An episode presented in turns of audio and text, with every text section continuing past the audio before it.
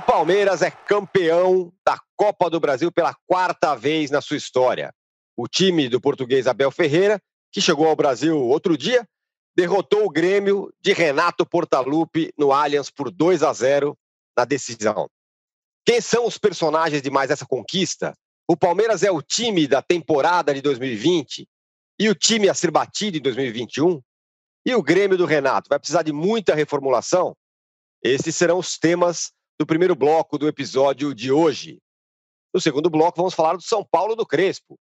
Venceu o clássico contra o Santos por 4 a 0 e já tem São Paulino se empolgando, hein? E o Corinthians, mesmo atacado pela Covid, venceu a Ponte Preta. Esses serão os temas do nosso segundo bloco. E no terceiro bloco, vamos falar do Campeonato Carioca. Estão cogitando, acredite, a volta do público nos estádios, mesmo com a pandemia matando quase 2 mil brasileiros todos os dias. O Flamengo em campo está sobrando. E o Flu e o Vasco não vencem. Um recado importante: você que assiste a gravação do podcast pelo YouTube, não deixe de se inscrever no canal do All Sport.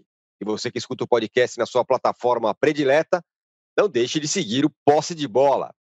Bom dia, boa tarde, boa noite. O Palmeiras é campeão da Copa do Brasil, é campeão da Libertadores, é campeão paulista. O Juca, quem é o personagem de mais essa conquista do Palmeiras para você? Bom dia, boa tarde, boa noite. Eu primeiro gostaria de dizer que eu esperava hoje, caríssima internauta, caríssimo internauta que nos vem, que nos prestigia em tão grande número, que em vez do âncora estivesse a âncora, Tem razão. senhora mulher de Arnaldo Tironi, apresentando o programa em homenagem às mulheres do mundo neste dia 8 de março.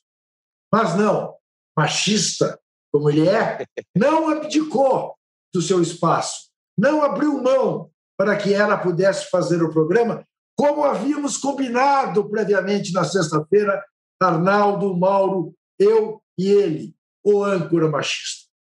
Feito o meu protesto, colocada aqui a minha indignação, feita novamente a minha homenagem às mulheres do mundo, eu vou lhe dizer uma coisa. É claro que, aparentemente, o grande personagem do Tetra Alviverde, e essa minha roupa azurra, é em homenagem à colônia italiana, homenagem à torcida palmeirense. Eu não tenho nenhuma roupa verde, razão pela qual eu estou com o uniforme tradicional.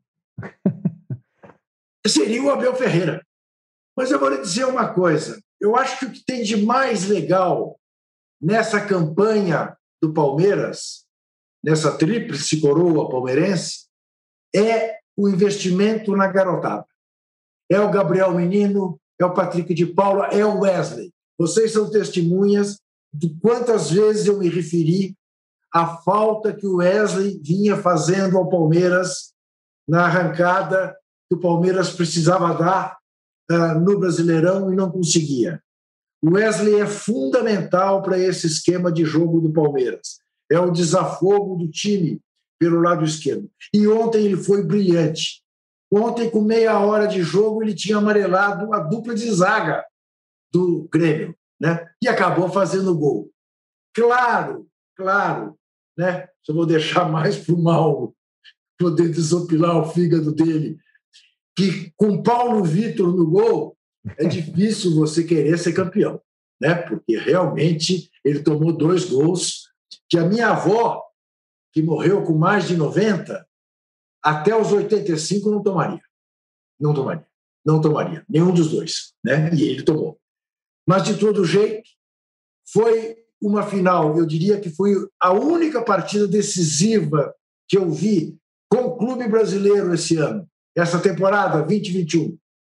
Bom de ver, foi um bom jogo de futebol.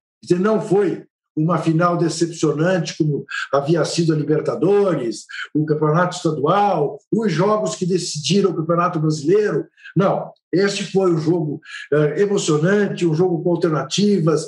Né? Uh, o Grêmio teve, teve chances até de sair na frente. Aliás, uma questão que eu gostaria de ouvi-los é sobre essa coisa de botar jogador vendido para jogar porque eu me lembro assim raríssimos casos de jogadores já vendidos que não tiveram uma queda brutal de produção. Né? O Gabriel Jesus é um deles, sem dúvida, mas em regra, jogador negociado, a cabeça muda, mesmo que não queira, passa a tomar cuidados. Né? O PP, para mim, é um caso claro disso. Né? O Cebolinha havia sido também. O Paulo Roberto Falcão, jogou uma final de Libertadores pelo Inter, já vendido para Roma, que não jogou praticamente, né? lá atrás, estou falando de 79, né? ou 78, enfim.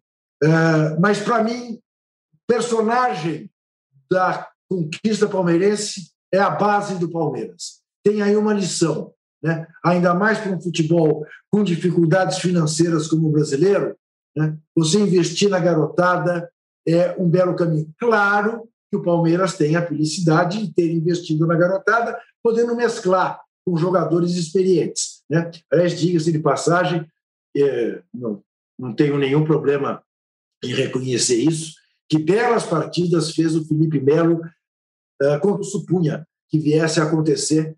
Né? Uh, achava que ele poria o Palmeiras em risco e, de fato, ele fez duas belas partidas tanto em Porto Alegre como em São Paulo. E o, o Rafael Veiga, que para mim foi o melhor jogador em campo nos dois jogos. Mas, enfim, para mim o personagem é a base. A base é o Viverde. Muito bem. O Mauro, em 2019, ficou claro, e ninguém vai discutir isso, que o, o time do ano, daquele ano, foi o Flamengo, do Jorge Jesus.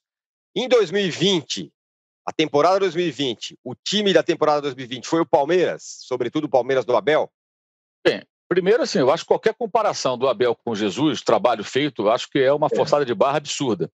Uma forçada de, forçada de barra muito intensa por parte da imprensa de São Paulo, que quer porque quer fabricar um novo português de sucesso no time paulista, o que evidentemente não aconteceu. A diferença é brutal do que fez Jorge Jesus do que fez o Abel. O Abel é um técnico que montou um time competitivo, que faz um, um, tipo de futebol que funciona bem no Brasil e nem sempre lá fora, vide o jogo contra o River, vide o Mundial de Clubes, e tem todos os méritos por ter sido campeão, mas não há como comparar o que o Jesus realizou no Flamengo que o Abel realiza hoje no Palmeiras. Isso aí para mim é muito claro e há uma forçada de barra monstro, né? Ah, o feito é mais difícil, exercícios de, de sabe, de reflexão profunda para tentar colocar no mesmo patamar ou até no patamar mais alto, o que eu acho que é até um desserviço ao futebol, porque é só olhar para o que os dois times fazem em campo, faziam em campo um e faz o outro hoje. Isso para mim é algo muito claro e eu falo isso sem o menor é, é, é, receio da raivinha de quem vai começar a falar bobagem em função disso. É o óbvio. Achei que ontem, concordo com o Juco, o Juco foi melhor do que o encomenda, foi um jogo em que o Palmeiras até praticou, em alguns momentos, um futebol um pouco diferente. Teve uma bela jogada de um gol anulado por impedimento, houve de fato impedimento, mas você já percebia algumas tramas.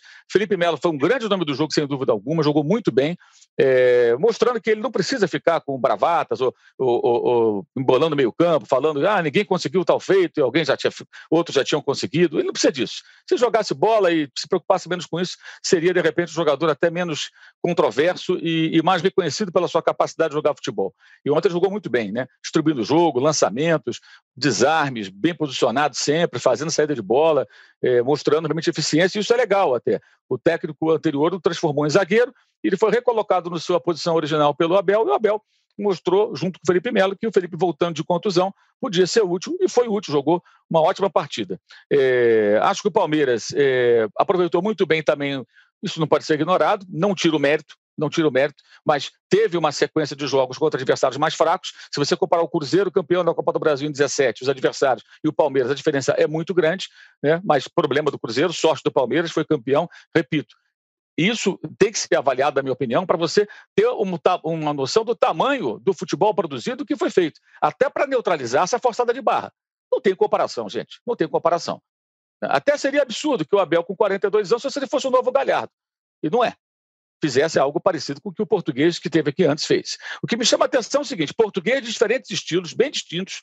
Né? Esse é um português mais abrasileirado, com jogo reativo, do jogo muito pragmático. Aliás, o André Rocha foi muito feliz sua, no seu texto no, blog dele aqui no UOL ontem, escrevendo sobre é, é, o triunfo do futebol pragmático na, na, pandemia com o sucesso do Palmeiras do Abel Ferreira. Né? Ele é um português abrasileirado, ele tem conceitos e ideias de jogo muito parecidas daquelas que são defendidas e colocadas em prática por muitos técnicos aqui no Brasil, mas mais competentes do que a maioria deles. comprovadamente, comprovadamente mais capaz. E é, e é interessante observar que dois portugueses de escolas diferentes, gerações diferentes, vieram e dominaram e ganharam. E uma uhum. coisa que está muito clara para mim é o seguinte: a farra dos times que gastam mais do que arrecadam, se endividam para mostrar time, pelo menos momentaneamente, ela está suspensa. Não sei se definitivamente encerrada. Você pode pegar o Corinthians campeão 2015, que devia salários, devia salários, devia salários, e o Tite conseguia fazer o time jogar. Campeão jogando muito bom futebol. Mas não cumpria suas obrigações, a bomba estourou depois, você vê até hoje isso. O de 17 ainda no rescaldo disso, com um time mais fraco, que foi algo surpreendente, mas ainda com os problemas financeiros que vinham de temporadas anteriores. O Cruzeiro, que ganhou quatro títulos de âmbito nacional, os dois últimos Copa do Brasil, vivendo uma verdadeira loucura, né? E onde foi parar o Cruzeiro? Então, é, mudou. Os títulos estão sendo vencidos por, por, dois clubes. Foi assim nas duas últimas temporadas, né? É, nessa em especial, por dois clubes que têm uma outra política, que a cada um a sua maneira se reestruturaram, têm saúde financeira, cometem alguns erros na gestão aqui e ali, os dois cometem, né? É só você peneirar e procurar as informações e tudo mais, você vai encontrar notícias também de algumas escorregadas, mas ainda assim tem uma condição que os outros não têm. Então, mesmo na pandemia, com todos os problemas gerados por essa situação vivida pelo mundo e, consequentemente, pelo futebol, você vê que, tirando os, os torneios que Flamengo e Palmeiras não jogaram, ninguém ganhou um campeonato nenhum. Porque, por exemplo, a Recopa poderia não tinha um brasileiro além do Flamengo, ganhou o Flamengo. Né? O Carioca ganhou o Flamengo. O Paulista ganhou o Palmeiras. A Supercopa do Brasil podia dar Atlético, deu Flamengo. O brasileiro deu Flamengo, a Libertadores deu, deu, deu Palmeiras e a, e a Copa do Brasil deu Palmeiras. E a Sul-Americana, nem Flamengo nem Palmeiras disputaram. Nenhum brasileiro ganhou. Então, tirando os estaduais, que não são do Rio nem de São Paulo, você teve campeões pelo Brasil, mas o Palmeiras e o Flamengo não deixaram taça para ninguém. Para ninguém. Simplesmente isso que aconteceu. Né? E o time que conseguiu se aproximar mais ali, os dois, o Inter e o São Paulo, são clubes que tem as suas questões financeiras, tem as suas questões de gestão. Palmeiras, São Paulo são agora de uma gestão absolutamente desastrosa, né? Vamos ver como é que vai ser essa nova. O Inter também teve mudanças agora recentes, é, mas que ainda assim tinham times fortes em relação à média do futebol brasileiro. Não tão fortes os elencos como Palmeiras e Flamengo, mas com mais investimento do que é, é, a grande maioria. Então, acho que está ficando muito clara essa questão. Até escrevi sobre isso ontem no jornal. É, o, o, a tal da espanholização, né, que as pessoas falavam, ela, de certa forma, está acontecendo nesse momento. Se vai ser duradouro ou não, não sei. Até porque tem o Atlético agora com muito investimento, num cenário diferente. O Atlético tem um, uma situação de um mecenato, de alguém que coloca dinheiro próprio para ajudar o time, para contratar jogadores caros, parecido com o que era o Fluminense de tempos atrás, por exemplo. Ah, mas o Palmeiras tem um patrocinador? É diferente. O Palmeiras, mesmo sem o seu patrocinador, seria um clube saudável financeiramente. Ele está estruturado. Claro que o dinheiro do patrocinador, que é pesado, viabiliza uma série de ações. Mas o Palmeiras é um clube hoje mais organizado do que era antes. Lembrando, em 2014 o Palmeiras estava sendo rebaixado, quase caiu. Não caiu por um triz. Aí em 2015 ganhou uma Copa do Brasil, em 16 foi campeão brasileiro, em 17 foi vice-campeão brasileiro, em 18 foi campeão brasileiro, em 19 foi terceiro colocado na Série A, em, e, em 20 ganhou agora a Libertadores, o, a Copa do Brasil e ganhou também o Campeonato Paulista. E conseguiu ganhar o Campeonato Paulista com o seu ex-técnico, que é um grande feito, que é um técnico que rebaixou o Vasco para a segunda divisão. Esse também é um grande feito do Palmeiras nessa temporada. Conseguir ser campeão com o Vanderlei Luxemburgo. Não é fácil. Não é fácil. Realmente é um grande feito. Mas eu acho que não tem termo de comparação. Acho que é uma forçada de barra para responder a sua pergunta. Acho que a gente nem precisa disso.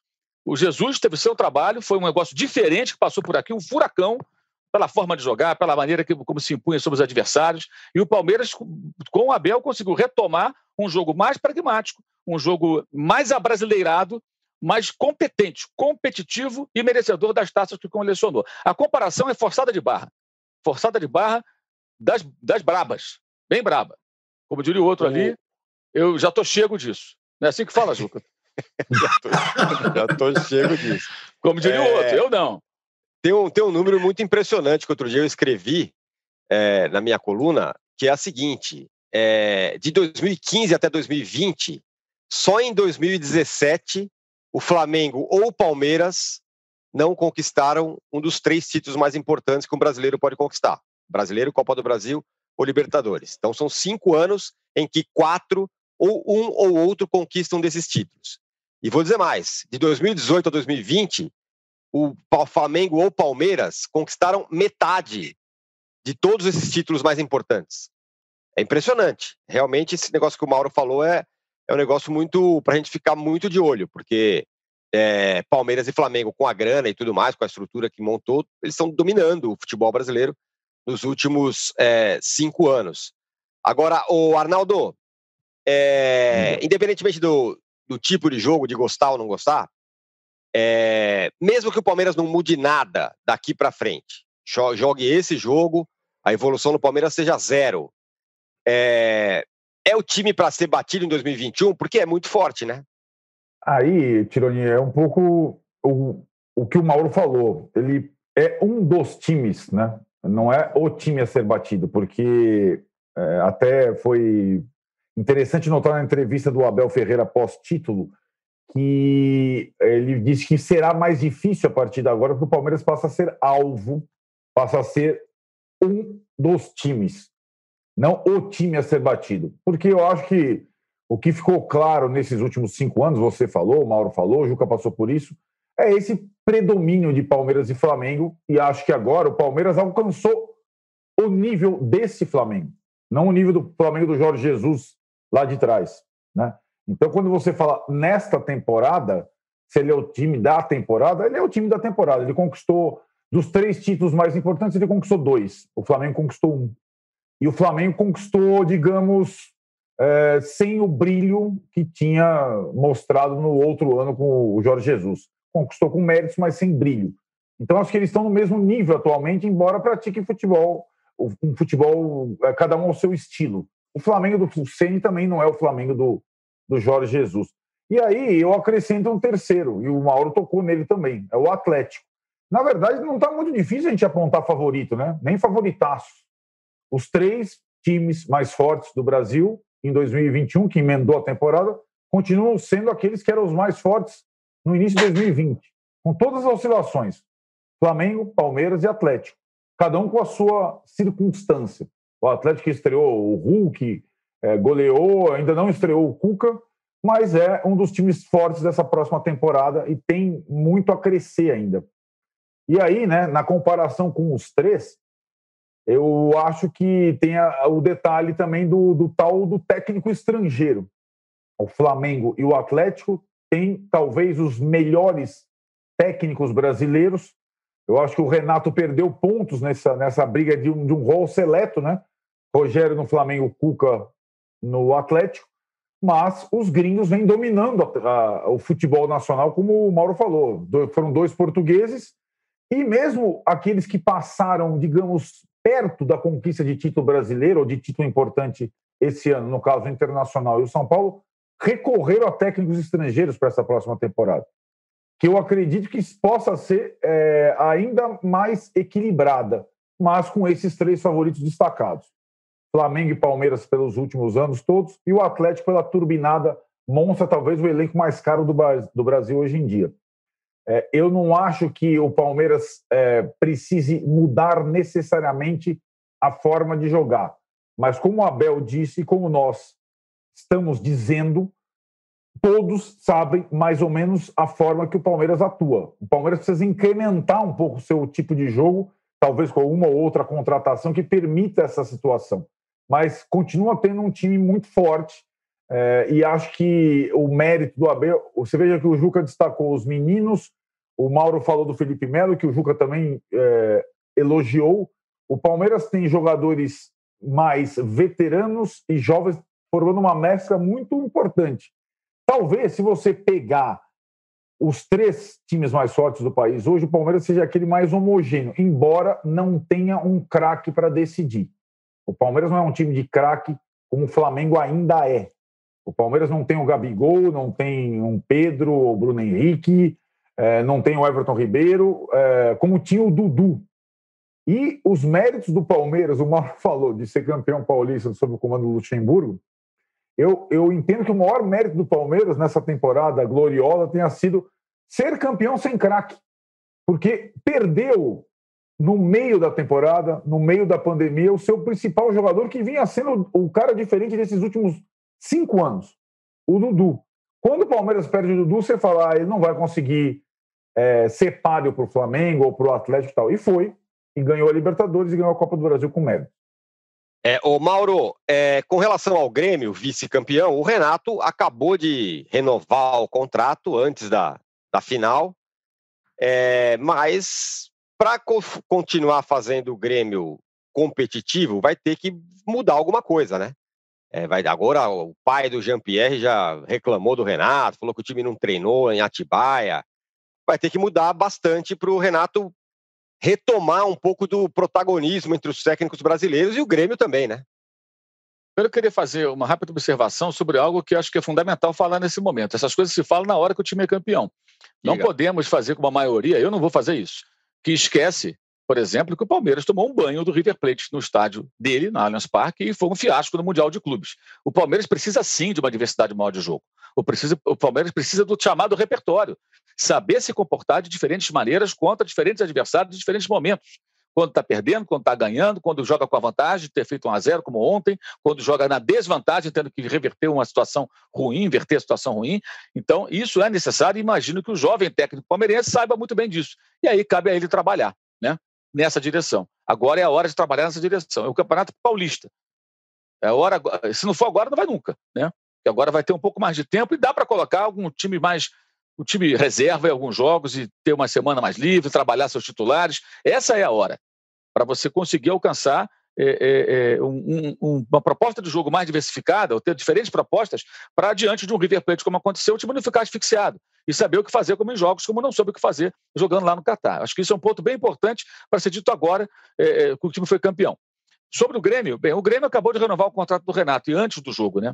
O que foi, aliás, uma coisa que deu alívio em muita gente, principalmente torcedores do Flamengo, que queriam, porque queriam o Renato há dois anos, que queriam desesperadamente o Renato, e ontem eu fiz um teste, coloquei lá, um, escrevi um negócio no Twitter, nossa, tá maluco? Não sei o quê. Mas há pouco tempo, um ano e meio, dois atrás, quase todo mundo queria.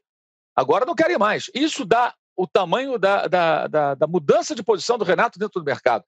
O torcedor do Flamengo, que queria porque queria o Renato, que em grande parte não gosta do Rogério, não quer o Renato. Não quer o Renato. O Renato deixou de ser uma referência. Ele era até defendido como candidato a, a natural à sucessão do Tite se o Tite fosse embora da seleção. Isso tem um ano e meio, dois. De repente tudo mudou. E por culpa do próprio Renato, o que ele fez nessa final com o Grêmio, ele fez contra o Grêmio, foi gravíssimo. Gravíssimo. Escalar o Paulo Vitor. O Paulo Vitor, já em 2019, até no 5 a 0 tudo já mostrou a sua, a sua fragilidade. Não só em gols que tomou, quando o Grêmio tomou de 5 do Flamengo, mas em outras situações e ontem novamente. Qualquer bola chutada no gol, ele defendia com dificuldade, parecia o goleiro amador. Soltava, agarrava, você não sente firmeza nenhuma. Falhou nos três gols na final. No gol em casa, bola cabeçada, cabeçada em cima dele, espalmou para dentro do gol. Ontem a bola no canto dele, no gol do Wesley, ele não defendeu. E a do Gabriel passou embaixo do corpo. Quer dizer, o que chutou entrou, gente. O Grêmio não fez uma partida é, é boa. A escolha do Tassiano, é, o Ferreira de fora, o Jean-Pierre, também acho muito discutível. Teve um bom começo o Grêmio quando atacou o Palmeiras, criou situações, o PP chegou atrasado naquela bola na pequena área, o Michael teve uma chance de bater de primeira para o gol, sem marcação, dominou. É. Quando dominou, travaram o chute dele. Quer dizer, o Grêmio teve ali duas, três boas chances no primeiro tempo e poderia ter feito 1 a 0 Criou para isso, mas isso durou um pedaço do jogo. Depois o Palmeiras conseguiu, num erro do Michael, que atravessou uma bola no, na frente do, do, do meio-campo ali, entregou a bola nos pés do Rony. O Palmeiras teve a primeira chance. Aí o Rony parou no, no, no, Paulo Miranda, que o travou na hora que ele ia finalizar. E dali para frente, o Palmeiras conseguiu equilibrar o jogo. E o Grêmio perdeu um pouco da sua força e não conseguia pressionar tanto. E o Renato custou a agir, fez uma escalação que funcionou para alguns minutos, e um goleiro que não tem condições de jogar no Grêmio. O Paulo Vitor é um goleiro muito fraco. Ah, mas ele não tinha outro 2019, vai de Paulo Vitor mesmo. Agora ele tinha o Vanderlei. Alguém acha que o Vanderlei tomaria aqueles três gols? Eu acho que não. Talvez nenhum dos três. Possivelmente um dos três. O Vanderlei, mesmo estando na fase que não é das melhores, ele é um goleiro muito melhor. Ah, mas não pega pênalti, faz igual o Livangal fez aqui no Brasil na Copa do Mundo. Isso. Tinha o Tim Cru, goleiro reserva, que ele botar, botou só para pegar pênalti. Funcionou num jogo, no outro não. Contra a Argentina não deu certo. Mas colocou o campeoníssimo lá para isso, para pegar pênalti. Então deixa o Paulo Vitor, guarda uma substituição e troca no final, se for o caso. Mas nem passou perto de disputa de pênaltis. Perdeu no, no agregado por 3 a 0 e o goleiro, pegador de pênaltis, entre aspas, tomou três gols. A escolha do Renato, várias delas são questionáveis. Essa é imperdoável. É imperdoável. E fosse o Renato em outro clube que nem o Grêmio, onde ele faz o que ele quer e tudo mais, ele estaria hoje sendo colocado para fora, possivelmente. É. Porque ele simplesmente, lógico que não foi de propósito, mas a sua teimosia, a, a, a tentativa de impor uma ideia para depois falar, meu, eu sabia, não sei o que, aquelas coisas que ele gosta de falar, ele, ele, ele acabou sem querer, claro, sabotando o Grêmio. O Palmeiras foi melhor, jogou mais, acho que merecia ganhar, mas você não pode jogar sem goleiro. O Grêmio jogou sem goleiro, gente. O Paulo Vitor não foi goleiro, pareceu goleiro de pelada, goleiro de fim de semana, goleiro improvisado, que joga na linha, joga no gol, qualquer coisa que vocês quiserem, menos um goleiro profissional numa final de uma competição nacional.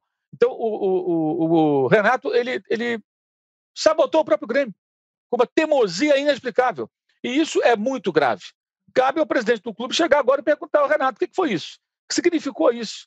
Até porque o Vanderlei foi contratado logo depois que o Paulo Vitor é, é, demonstrou a, toda a sua fragilidade naquela reta final de 2019 para ser o titular. Aí, na hora da verdade, tirou o Vanderlei e colocou o, o, o Paulo Vitor para jogar essas duas partidas. Não tem explicação. O que o Renato fez foi muito grave.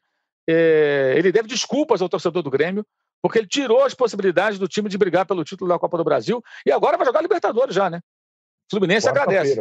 É. Fluminense, Fluminense, Fluminense, ontem, né? É, é, o Fluminense ontem perdeu por 3 a 0 para a Portuguesa, com seu time de garotos, com Paulo Henrique Ganso em campo, no Maracanã, pelo Carioca.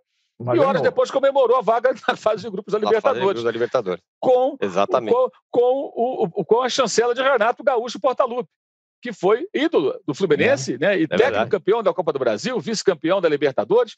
Então, é como se o Renato quisesse presentear o Fluminense. Fluminense, vá para a Libertadores que eu vou jogar a primeira fase. Brincadeira. é brincadeira. É negócio que não dá para entender. Ô, Juca, é, pegando carona nisso sobre o Renato, é, o fato é que, em pouquíssimos meses no Brasil, o Abel Ferreira, outro português, faz história de novo por aqui. O, Abel, o Jesus fez em 2019, o Abel Ferreira faz esse ano, outros times vão contratando estrangeiros aí. O, duas perguntas. Primeiro, se o Abel é o treinador dessa temporada, e dois, essa, esse domínio dos estrangeiros e esse, e como disse bem o Mauro, essa, essa temporada muito ruim do, do, do, um dos que eram principais técnicos brasileiros, o Renato Gaúcho, o que, que isso significa para os treinadores brasileiros? É, veja bem, o, o, o, Abel é o primeiro técnico estrangeiro a ganhar uma Copa do Brasil. Isso já dá um pouco a medida, né? É, mais uma vez, no ano de 19, chegou aí um português, ganhou o Brasileirão, ganhou o Libertadores, ganhou tudo. Né? Agora chega outro, ganha também a Libertadores, ganha a Copa do Brasil. Eu estou super acordo com o Mal. Qualquer comparação com Jorge Jesus é absolutamente descabida por uma razão simplíssima: qualidade de futebol. O que chamou a atenção no Jorge Jesus foi menos o fato de o Flamengo ser campeão de tudo que disputou, é, exceção feita uh, sei lá, Copa do Brasil e ao Mundial ali, por detalhe, não ganhou do Liverpool. Mas a, o que chamou atenção no, no, no, no Jorge Jesus foi o futebol que ele fez o time do Flamengo jogar. A brasileira. O futebol que nós brasileiros gostamos. Não é o caso do Abel Ferreira, pelo menos por enquanto. No dia eu escrevi sobre isso.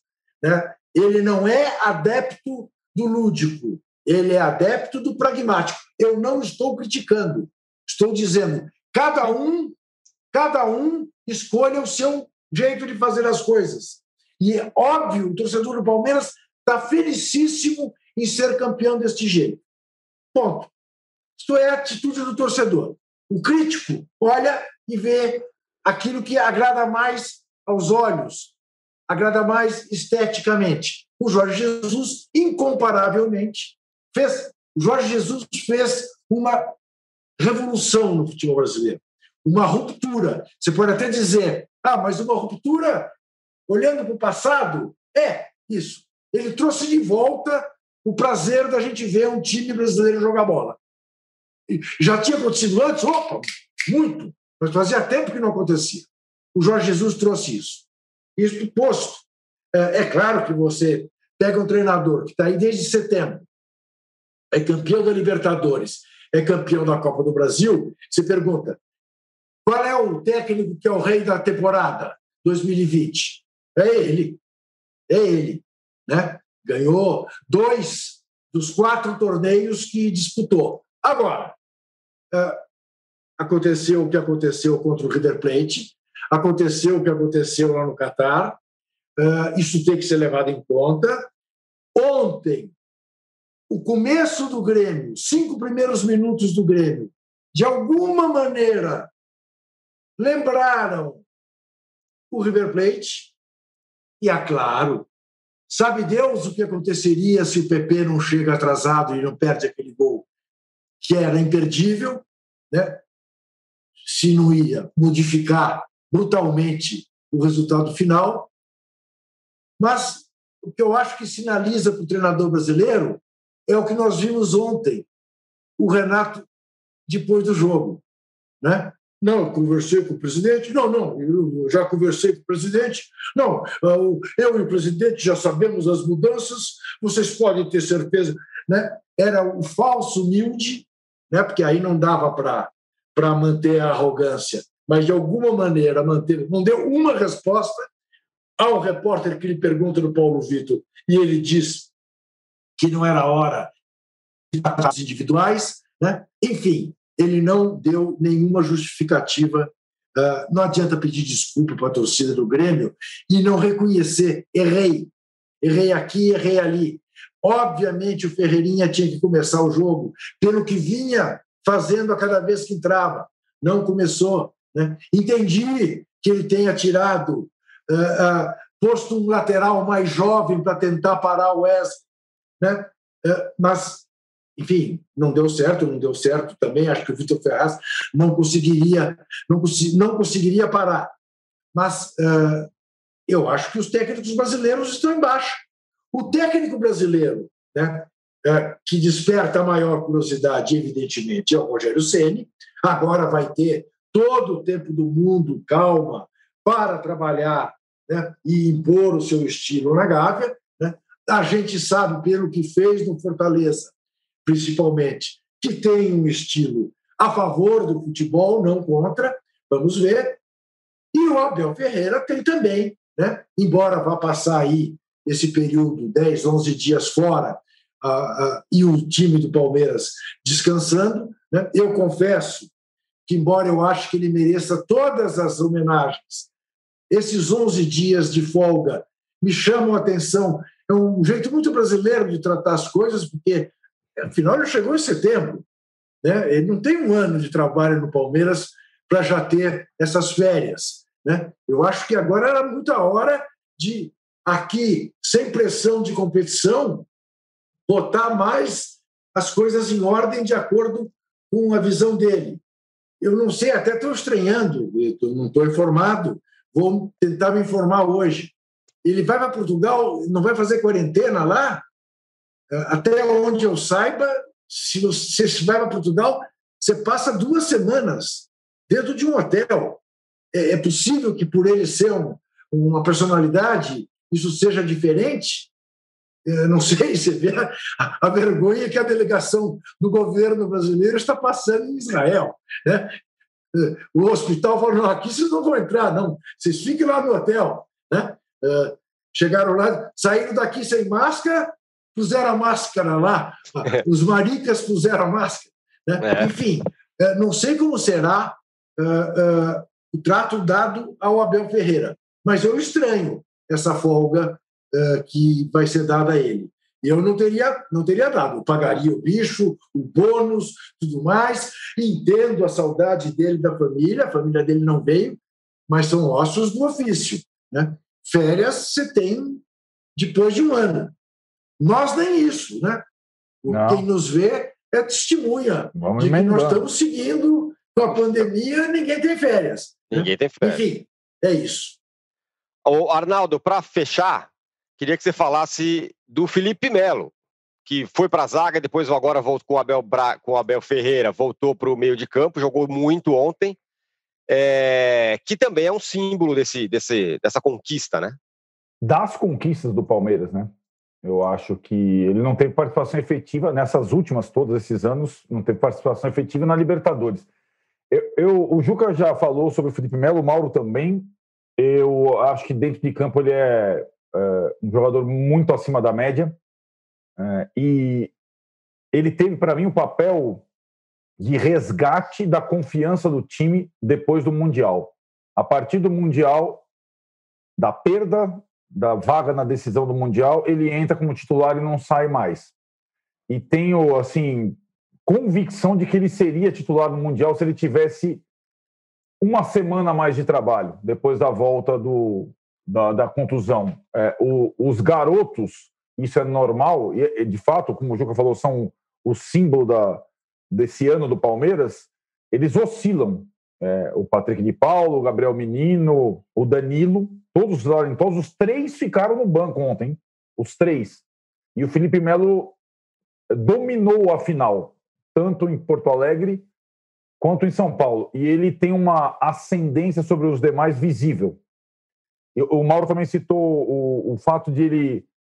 É, ah, ele é lento para jogar no meio de campo, como disse o Luxemburgo, vai ficar fazendo falta para lá e para cá. Não, se o time estiver bem armado, bem estruturado, ele não precisa fazer falta, ele vai jogar no lugar onde ele joga melhor. E tem pouco volante que saiba distribuir o jogo e ocupar aquele espaço como ele faz. Pouco, pouco. Ele tem o passe curto e o passe longo e tem uma leitura de jogo privilegiado. Então, dentro de campo, ele é muito bom. O, passe, o passe dele, Arnaldo, para aquele é. gol em impedimento, é, é, uma maravilha. É incrível. É um passe. O Gerson lembrou, assinaria. É, lembrou o passe que ele deu no Brasil e Holanda em 2010 é, para o gol do Robinho. Né? Ele tem um passe que ele. Ele tem um passe no chão e o um passe longo alto igualmente precisos. Né? Agora, Tirone, só para mim, o Felipe Melo é, foi o, o, cara da virada do Mundial para a Copa do Brasil. Os garotos são a grande marca é, do Palmeiras é, vencedor de novo. Mas, para mim, o grande nome do Palmeiras na temporada é o Everton, melhor goleiro do país, disparado. Disparado. Ele, ele é o melhor jogador, para mim, da temporada do futebol brasileiro, em termos regulares. Ele não oscilou em nenhum momento e é, não dá, comparando com o Paulo Vitor, é uma covardia, mas comparando com todos os outros goleiros brasileiros, mesmo aqueles que foram decisivos, são decisivos ainda, o Cássio, é, pode ser o Volpe, pode ser qualquer um, o Everson do Atlético, ele dá de 10. O Lomba, que fez uma grande temporada, o, o Hugo, menino do Flamengo, ele dá de 10. Ele é o goleiro brasileiro. O Hugo, o Hugo tem que ser comparado com o Paulo Vitor, né? Não, acho aí é sacanagem. Ah, pelas pichotadas dele, sim. É, mas assim, a primeira o, temporada o, do o, menino, o cara né? encomendou uma eliminação é. da Copa do Brasil e, e, e o Flamengo só Isso. não perdeu o brasileiro por culpa dele, porque o Inter não ganhou do Corinthians. Sim, o, Hugo, assim, o, é. o, Hugo tá mais perto do Paulo Vitor que do Everton, sério? É, mas sério? então, mas eu dou o desconto que é a primeira temporada do, do Hugo, né? Acho que ele pode evoluir. O Paulo pode. Vitor já tá na, na, na no, o Paulo Vitor já tá final da carreira, né? Agora o Everson, ele hoje, hoje a comparação do Everton, já que a gente está comparando, é com os dois goleiros que jogam no futebol inglês. Os dois melhores goleiros do país. A comparação deles, de, deles lá do, do Alisson é, e, e, e, eu acho que hoje é difícil comparar, é difícil definir qual é o melhor goleiro brasileiro. O, o Everton está entre eles, com certeza, e não seria surpresa se. Ainda bem que não vai ter eliminatória, gente. Vamos Nossa. soltar rojão. Ainda bem que não vai ter. Não seria surpresa se ele fosse o goleiro da seleção brasileira titular. Hoje o, ele faz. O, Arnaldo, o momento dele é melhor que o do Alisson. O Alisson está muito acho. mal. É. O Alisson tem feito bobagem em é. cima de bobagem. É claro, isso estou descontando, isso antes da, da, da, trágica morte do pai dele. Uhum. Né? Mas o Alisson estava saindo muito mal com o jogo nos pés, né? foi responsável por duas derrotas seguidas do Liverpool. Não, é verdade. Não está nada bem o Alisson. Tem razão. E ontem, só para fechar, é, deixa, vou deixar no ar essa, essa conversa, essa discussão, que a gente pode retomar depois, em outro, outro episódio, mas ouvi de uma palmeirense fanática é, colocando em discussão se o Everton é. é.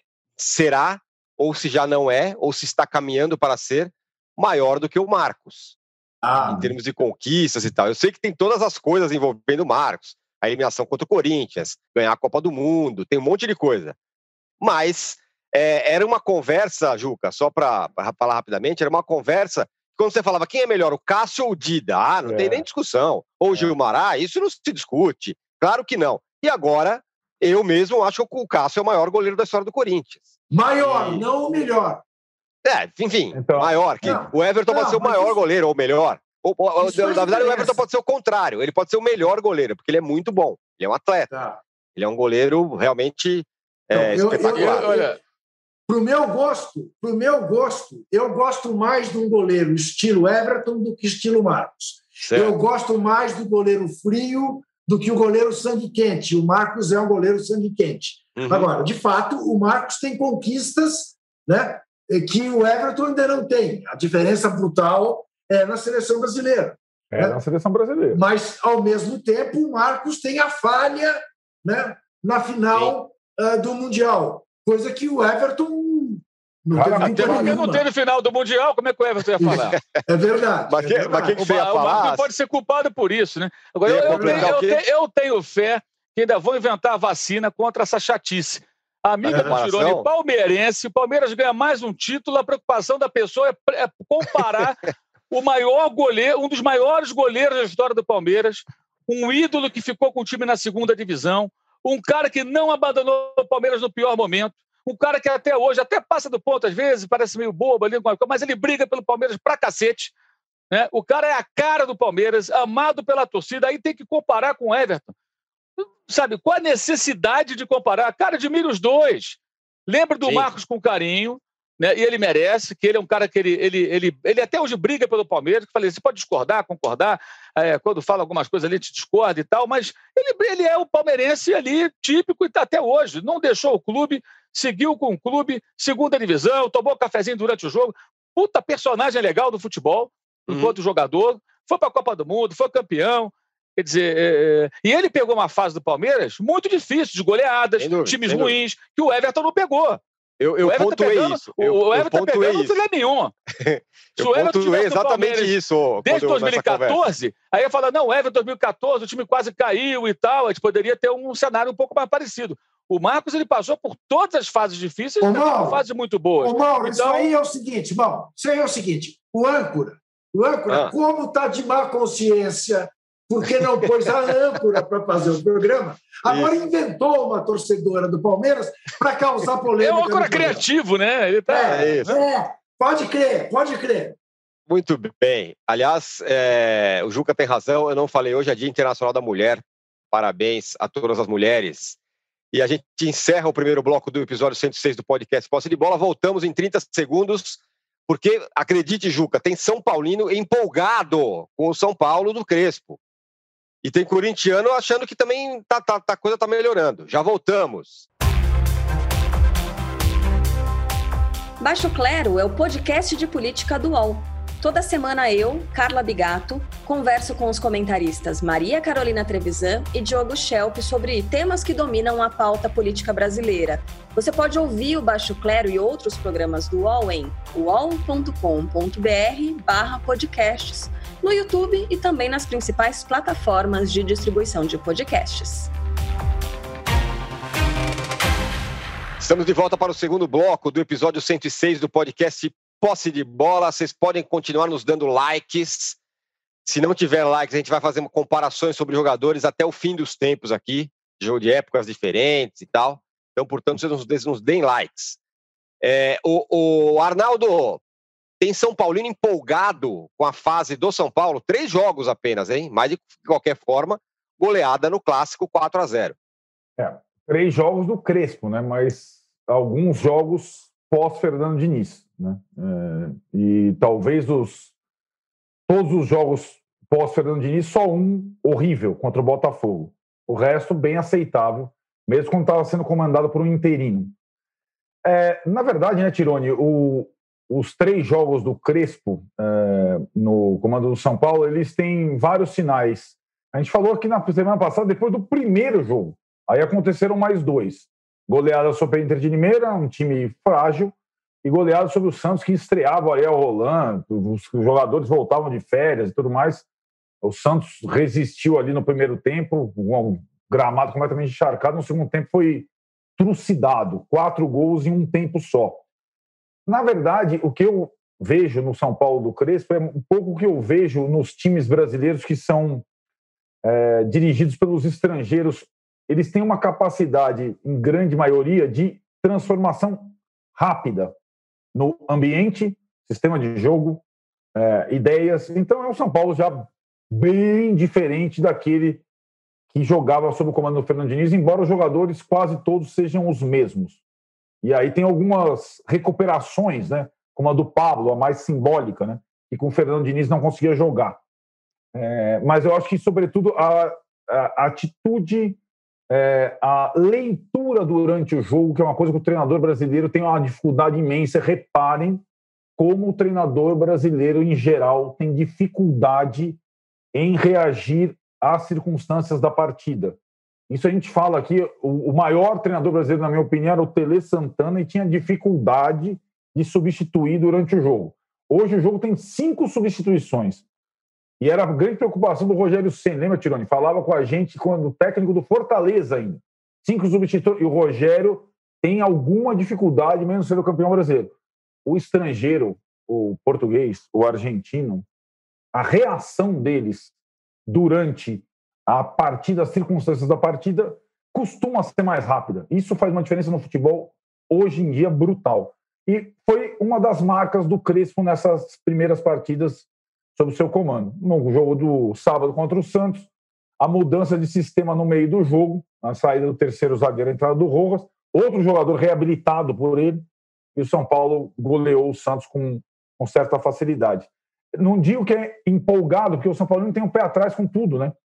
Mas eu acho que tem um bom, bons sinais para esse começo de trabalho. É, é de agora de se aguardar como o São Paulo que contratou o Miranda contratou o Orejuela, e o Mauro falou: São Paulo tem problemas financeiros há algum tempo, mas continua sendo capaz, ano após ano, de formar times fortes. Mesmo não tendo o poderio do Flamengo, do Palmeiras ou agora do Atlético, o São Paulo tem sempre um dos quatro times mais caros do país. Você pode anotar aí, desde sempre. E com esse poderio, ele tem que sair da fila. Essa situação. Se vai conseguir brigar com os três principais, é, não sei como chegou a brigar esse ano no Campeonato Brasileiro. Mas pode ganhar um título estadual, pode ganhar uma Copa do Brasil e pode fazer uma Libertadores digna, né? E pode até, nessa Libertadores, é, entrar como cabeça de chave, dependendo do sorteio, não cair naquela chave da morte do, da temporada passada, sendo eliminado pelo River Plate, pela LDU. Eu acho que o prenúncio é muito bom. E assim, eu, eu dizia antes, isso é antes das três partidas. Para mim, a contratação do Crespo foi uma bola dentro.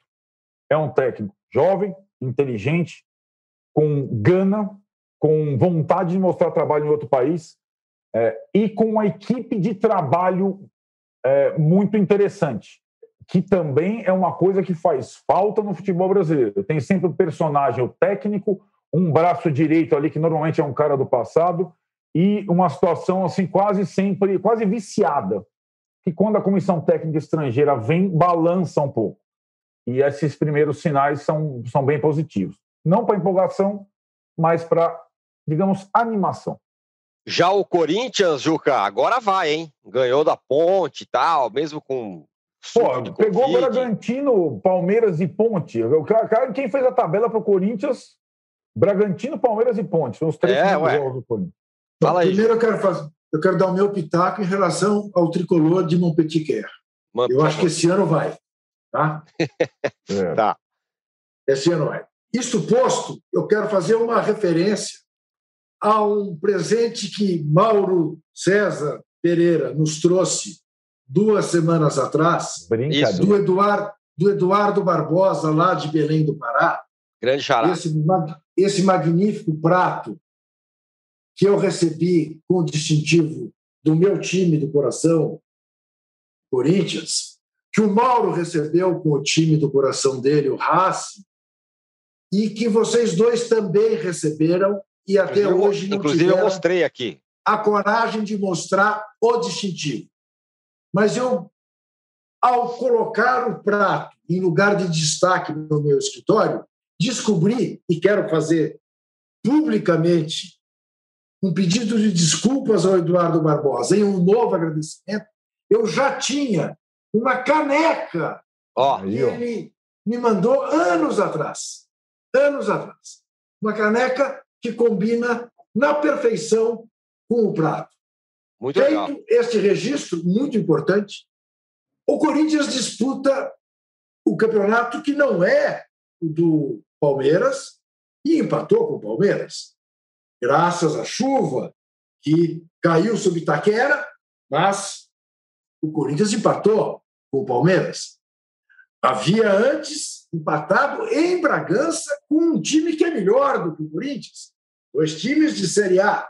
Ganhou dois pontos.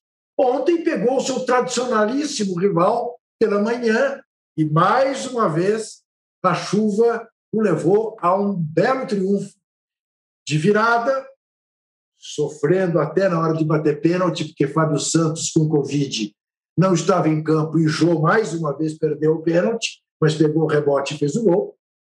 Corinthians com 14 jogadores vítima do Covid. A Covid-19 está goleando o Corinthians. Mas conseguiu seu quinto ponto e faz uma campanha surpreendente. Né? Nessas três primeiras partidas, ganhou seu primeiro jogo na temporada. O que tem de esperançoso no Corinthians? A única coisa que o Corinthians pode se segurar nesta temporada: lançamento de jovens. O corintiano vai ter que ter muita paciência, o torcedor, o fiel torcedor, e a direção do Corinthians vai ter uma coragem que eu suspeito que ela não terá, que é a de não endividar mais o clube, que é a de não fazer o doping financeiro, fazer contratações sobre as quais depois não tem como marcar. O Corinthians tem que pensar esse ano como um ano de o Corinthians ser digno, intermediário, sem grandes pretensões. Pode escapar um Paulistinha? Pode, porque mata-mata, os outros não estão prestando muita atenção, embora o São Paulo, ao que tudo indica, vá prestar muita atenção. E aí a diferença é grande. Né? Mas acontece. Mas esse deve ser o ano do Corinthians. Se contentar com essas pequenas façanhas. Mas é isso que restará ao corintiano. Não passar vergonha já será muito. Então, investir na garotada, né? Varanda, uh, Piton, a meninada que está aí uh, no Corinthians. Uh, Rony, Xavier, e ver o que acontece. Porque de Luan não se pode esperar nada. Mais uma vez, ele ontem entrou como titular, que coisa, ele sofre de amebíase, não tenho dúvida. Otero e Casares a gente conhece. Né? É, é, evidentemente é jogada de empresário. Né? Evidentemente é jogada. É, de todas as contratações que deram errado no Corinthians, eu, eu, eu reconheço, a do Cantilho eu também faria. E o Cantilho não deu certo. Isso acontece. Tinha tudo para dar certo, pelo que tinha mostrado né, na sua seleção, e infelizmente também é um jogador de sangue doce. Né? Mas o Luan, qualquer pessoa com mínimo de sensibilidade, sabia que não ia dar certo. Porque já não dava certo havia dois anos no Grêmio. Casares e Otero, ora, estavam lá no Galo. É, o São Paulo ele deixaria né, dois irmãos irem embora como for. Está na cara. Está na cara que é jogada de empresário. E quem são os empresários? São os que reinam no Corinthians há muito tempo e que continuam a reinar, porque a situação do Corinthians não mudou. Né? Porque os cúmplices né, é, é, elegeram a mesma turma para continuar tomando conta do botequim. Então, o máximo que pode acontecer é uma luz alumiar o bom senso e não cometer mais loucuras e fazer um ano digno. É isso que eu espero do Corinthians. Até fiz uma nota, digamos, humorada hoje cedo no blog, dizendo que o trio de ferro acordou feliz na segunda-feira. O palmeirense, por razões óbvias, tetracampeão e com convicção de que terá uma nova temporada de vitórias, o São Paulino esperançoso, porque afinal conseguiu uma belíssima goleada sobre o Santos, e o corintiano, enfim, ganhou na temporada de 2021, depois de sete jogos, ganhou e pode querer apostar na garotada. Tem corintiano, palmeirense e São Paulino, todos felizes, né? sem aglomerar pelas ruas da Pauliceia. É isso. Bom, e no, no, no, Rio de Janeiro, talvez apenas uma torcida está feliz, que é a do Flamengo, que será assunto no, no próximo.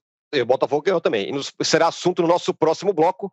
O Mauro tem coisas a dizer aqui. Já voltamos em 30 segundos. Enquanto na rua o comércio tem hora para fechar, na internet ele continua sempre aberto. E agora você pode abrir o seu negócio ou levá-lo para a internet com toda a facilidade, experiência e segurança do UOL. Chegou o UOL Meu Negócio. Com ele, você tem o criador de sites e a loja virtual para começar a crescer na internet. Faça como milhares de clientes. Acesse agora mesmo uol.com.br barra meu negócio e leve o seu negócio para a internet. UOL Meu Negócio, apoiador oficial do seu sonho. Estamos de volta para o terceiro bloco do episódio 106 do podcast Posse de Bola. Ô Mauro, algum irresponsável escreveu no título desse, desse podcast que o Flamengo está querendo voltar ao público. E você disse que, na verdade, não é só o Flamengo, todo mundo, mas só o Flamengo que não se manifestou contra, é isso? Essa história da volta do público no Maracanã, ela chegou bem truncada, né? É, o que eu apurei foi o seguinte: em discussões internas, eles queriam colocar cerca de 100, 150 pessoas do Maracanã para fazer um teste ou coisa parecida. Veja bem, não estou defendendo, tá? acho que não tem que ninguém no Maracanã. Não tem que ter público nenhum no Maracanã. Aliás, em alguns jogos, tem até algumas figuras ali que não são dirigentes, não são nada, que estão ali sempre, são flagrados ali. O próprio Jornal Globo publicou uma foto ali, que tem um, uns rapazes, umas meninas ali e tal, junto com algumas pessoas do Flamengo, num jogo agora da semana passada, acho que esse do Nova Iguaçu, que não sei o que estão fazendo ali também. Quer dizer, tem os bicões ali também que não deveriam estar ali. São pouquíssimos, mas tem. É, é, o que eu apurei foi o seguinte: houve uma discussão interna e os clubes estavam inclinados a levar isso adiante. Depois, com a péssima repercussão a partir das matérias que foram publicadas, é, aí vieram notas oficiais. Não, eu não quero, eu não vou. E a federação não quis se manifestar da maneira que deveria se manifestar. Nosso plano era esse, assim, assim, assim. Aí ficou esse, esse clima. O Flamengo ficou em cima do muro. Minha opinião, o Flamengo quer. Minha opinião. A informação do Flamengo quer, eu não tenho, porque o clube não, não se manifestou. O clube ficou na dele. Mas os outros, me parece, se manifestaram depois de sentir uma má repercussão. Né? Uma repercussão muito ruim. Da ideia que também foi. É, é, é não foi nem, a ideia que é ruim, obviamente é ruim, e que não foi bem esclarecida. Me impressiona assim, a incapacidade do, do, do, da Federação do Rio, dos clubes cariocas, fazer o básico mínimo. Né? Primeiro, essa ideia não cabe nesse momento, então não deveria nem ter sido discutido, é, é, discutida essa situação. Talvez, sim, discutida pensando lá na frente. Olha, vai chegar o um momento, como é que a gente vai fazer? Vamos começar a planejar aqui para o momento adequado fazer a volta do público? Ok, você pode discutir, vai levar quanto tempo? Seis meses, um ano, dois anos, não importa. Você pode começar a planejar. Acho até que é saudável você começar a imaginar de que maneira você vai retomar. A Inglaterra, por exemplo, voltou o público com duas mil pessoas nos estádios aí depois retirou a galera do estádio de novo. Ou seja, eles discutem lá isso, óbvio. Você acha que os alemães não estão discutindo? Como é que a gente vai fazer para o momento que puder receber o público? Vamos colocar 80 mil pessoas de uma vez? É claro que não. Isso vai ser feito de que forma? Enfim, cada um vai discutindo pensando é, em como resolver isso. Não é uma hora para você discutir isso pensando no Fla-Flu do domingo que vem, no Maracanã, às 6 horas da tarde. Mas essas informações estão muito truncadas.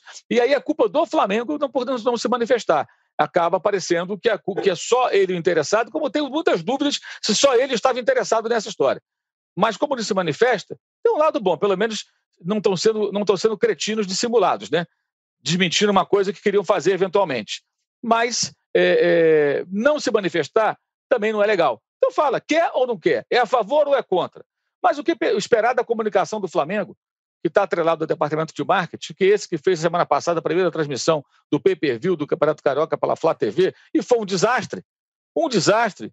Escolha de, de empresa de forma aparentemente inadequada, e uma atrapalhada atrás da outra. Isso um ano depois daquela briga com a Globo lá, aquela história toda do Carioca, quase um ano depois, né? Mas um ano depois de interrompido, né? É, é, mais de meio ano desde que fizeram aquelas transmissões na volta da pandemia, que deu toda aquela celeuma. Mas tiveram um ano para se preparar para isso e não conseguiram.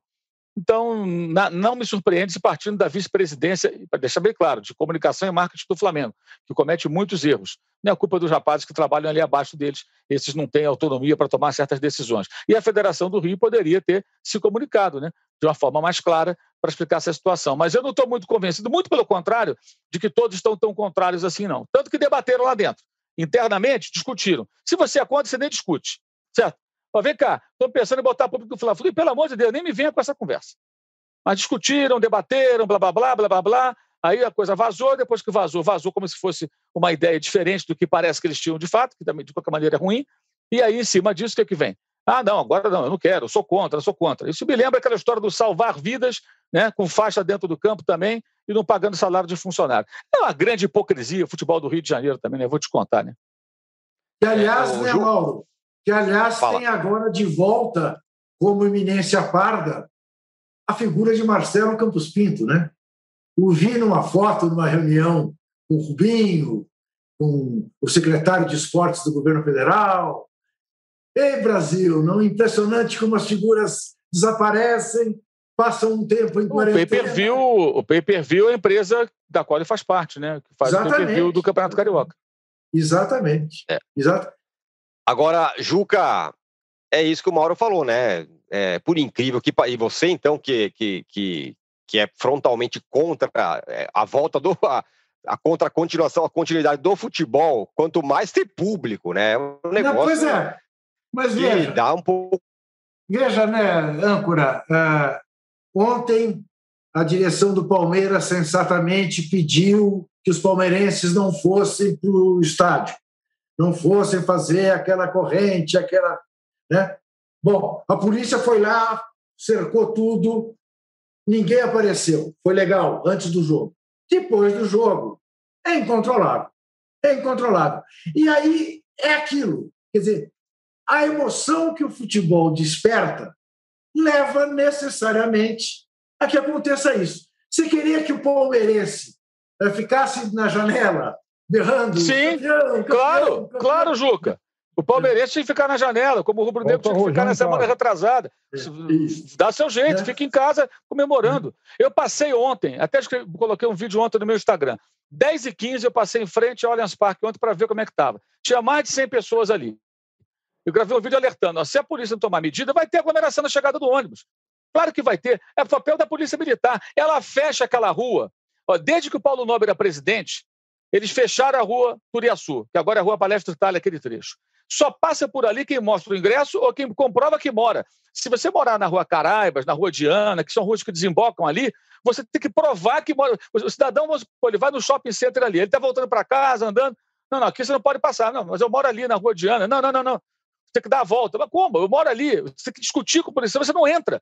Ou mostrar um documento que tem o seu CEP. É ridículo. Você não pode andar pela rua por causa do jogo de futebol. Isso, assim, o jogo 9 e meia, 4 horas da tarde, 5 da tarde, já está assim. As pessoas não transitam. Para quê? Para controlar aquele pedaço, controlar o comércio, não ter comércio ambulante, só para o clube ganhar dinheiro. É isso. Esse é o propósito. Né? Aí alegam que vendem drogas e tudo. Ah, então tá bom, o cara não pode subir uma quadra e vender droga ali em cima. Como os claro. ambulantes vendem a cerveja ali em cima. Né? Como se nós não tivéssemos economia informal no Brasil e tal. É uma mentalidade muito elitista, típica dos cartórios brasileiros. Mas fizeram isso ali, e, e, aliás, ali em 2015, foi belíssima a concentração dos torcedores do Palmeiras cercando o estádio na conquista da Copa do Brasil em cima do Santos. Não havia pandemia, obviamente, e milhares que não tinham ingressos ficaram na rua ali para ficar perto do estádio. Foi sensacional aquilo. O Palmeiras foi campeão e foi uma festa muito bacana daqueles torcedores que abriram a mão até de ver o jogo para poder estar perto do estádio, né? Que é um negócio que só quem ama o futebol sabe o que é isso. Né? Eu não quero ver o jogo, eu quero estar perto do estádio, não quero ver linha de quatro, não quero ver jogo entre linhas, não quero ver os ternos desequilibrantes. Eu quero sentir meu time campeão no meio dos meus. E os torcedores fizeram isso. Aquilo foi sensacional. Depois daquilo, começaram a mudar. Então, quando eles querem, eles impedem. Eles bloqueiam os, os caminhos. Aí, ontem, pelo jeito, eles fizeram um cerco preliminar, depois do que a hora que eu passei, não teve muvuca, e depois largaram. Porque se ficassem ali, não chegam as pessoas todas ao mesmo tempo. Vai chegando gente, aqui não vai ter festa. Aqui não pode, não vai ter aglomeração. Esse é o papel da polícia. Esse, agora, a polícia não quer fazer, não quer fazer é, isso, ela, ela quer torcida única para não ter briga. E, aliás, vocês têm acompanhado? O couro está comendo por toda a região de São Paulo, entre torcedores dos times de São Paulo. É Santos, Palmeiras, Corinthians e, e, e, e Santos, Palmeiras, Corinthians e São Paulo várias brigas, torcedor baleado, tem acontecido com uma enorme frequência. Enorme frequência. Então, isso tudo é uma grande fantasia, na verdade. E o papel da polícia, ela paga para quê? Para dar segurança, para impedir esse tipo de coisa. Se não pode ter aglomeração, a polícia tinha que estar tá lá. Ah, por que, que não estava mais lá? Foram embora? Estão de folga também? Por que não ficaram até o final? Ou achavam que, que depois do jogo estava tranquilo? É claro que ia ter gente.